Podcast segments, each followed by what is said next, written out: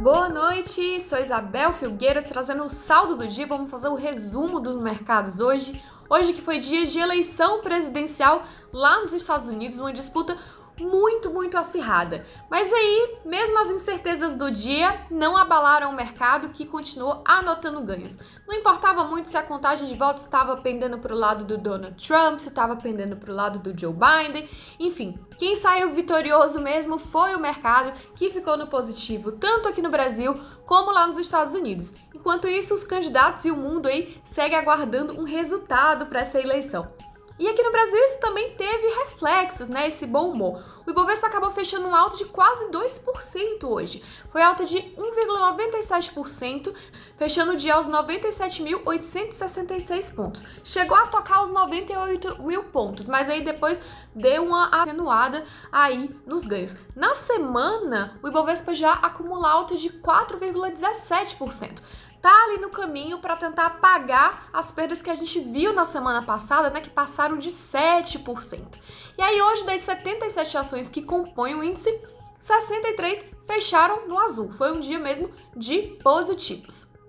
Nesse clima de empolgação e de abraço ao risco, o dólar comercial também fechou em queda. Inclusive é uma das quedas maiores que a gente viu aí desde agosto. Terminou o dia com queda de 1,86%, cotado a R$ 5,65 mais ou menos. Bom, e parece que o resultado da eleição não vai importar tanto assim. O mercado achou um jeito de ver o lado positivo em cada uma das duas candidaturas, né? De um lado você tem a vitória do Trump, que garante o quê? Que impostos não vão aumentar para as empresas. Então isso a priori não mexeria no lucro dessas empresas, não mexeria nos ganhos dessas empresas.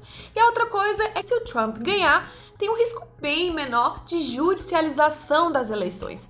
Esse tipo de movimento de entrar na justiça para contestar que ele já disse que faria se fosse derrotado, acaba atrasando aí o resultado, atrasando o desfecho desse pleito e também gera uma certa insegurança institucional que não é nada bom para o mercado, para os negócios.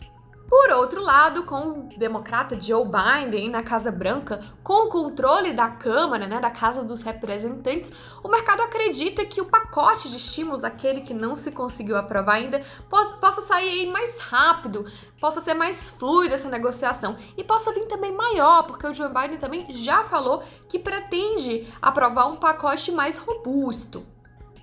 E o Biden também é visto como aquele candidato que diminuiria as tensões aí entre Estados Unidos e China. Pelo menos essa é a expectativa. Não sei se seria realidade, mas a expectativa é que ele também se aproxime de mercados emergentes, né? Que ele tem essa visão mais de globalização mesmo, de aproximação, enquanto Donald Trump é mais de mercado fechado ali nos Estados Unidos.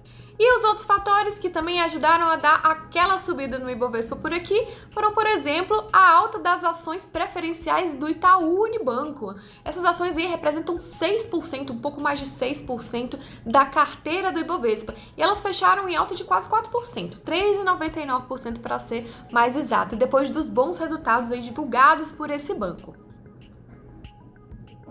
E já perto da Black Friday, varejistas também anotaram ganhos, né? Elas costumam subir quando empresas como Facebook, Google, Apple, essas big techs sobem lá pelos Estados Unidos porque elas fazem parte também da cadeia de distribuição dessas empresas. Então, uma coisa acaba levando a outra. Então, varejistas hoje tiveram um dia muito bom e ajudou a puxar o Ibovespa para cima. E por último, se falando ali de política, o Senado aprovou o projeto que promove a autonomia do Banco Central. Isso é um pleito bem antigo do mercado e também contribuiu para deixar tudo mais leve, tudo mais animado. Tá, mas aí qual que é o outro lado da história? Bom, o Ibovespa só não decola mesmo porque ainda continua esse temor do risco fiscal, do furo ou do não furo do teto de gastos. E além disso, outra coisa que assombra é essa nova onda de Covid-19 que está chegando na Europa, pode chegar nos Estados Unidos e também aqui no Brasil. Bom, gente, por hoje é só. Fico por aqui. Até mais. Tchau, tchau.